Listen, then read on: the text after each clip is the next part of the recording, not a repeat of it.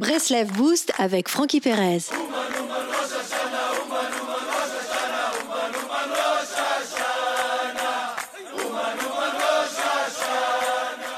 Le temps passe vite lorsqu'on est heureux. Lorsque nous prenons du plaisir et que nous mettons de l'amour dans nos actes, le temps adopte une nouvelle dimension. Rabbeinu explique qu'en réalité nous créons ainsi un temps situé au-dessus du temps. Pourquoi?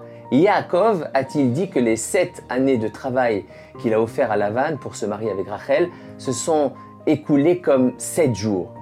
Parce que Yaakov aimait profondément Rachel. Pourquoi Avram se leva tôt pour sanctifier son fils? Il n'était pourtant pas tenu. C'est parce qu'Abraham aimait Hachem et ne voulait pas perdre un instant pour être connecté à lui et faire sa volonté. Lorsqu'on se connecte à ce que l'on aime, on se connecte à la partie la plus profonde de notre être. On est, on ne fait pas semblant d'être. On sort de, de la course contre la montre, on se situe au-dessus du temps. On, crée un, un espace-temps au-dessus du temps. Le temps passe lentement au travail, mais le week-end et les vacances passent incroyablement vite. Ce sont des temps où notre connexion à nous-mêmes diffère. Dans, dans un cas, je suis dans l'obligation, qui est le relatif. Dans l'autre, je suis dans l'amour, qui est l'absolu et intemporel.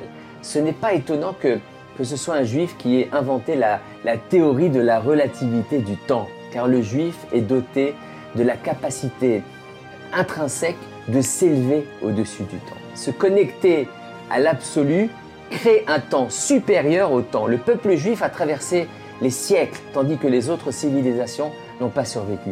Ces dernières vivaient avec des philosophies du besoin qui évoluent avec le temps. Elles naquirent par le temps et moururent avec le temps. Le peuple juif apporte une manière de vivre, un idéal absolu. Il ne dépend donc pas du temps. Le peuple juif n'a pas traversé le temps, il transcende le temps en permanence. L'amour a la même valeur numérique que Echad, qui signifie un. L'amour unifie le temps et fait couler ce temps de façon fluide, sans fluctuation. De même, lorsqu'on trouve notre point de contact avec l'étude, l'étude ne devient plus fonctionnelle. Elle prend une dimension de plaisir, d'amour.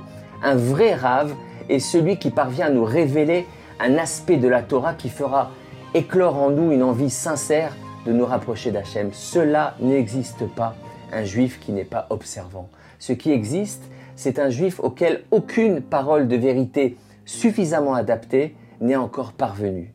Shabbat Shalom les amis.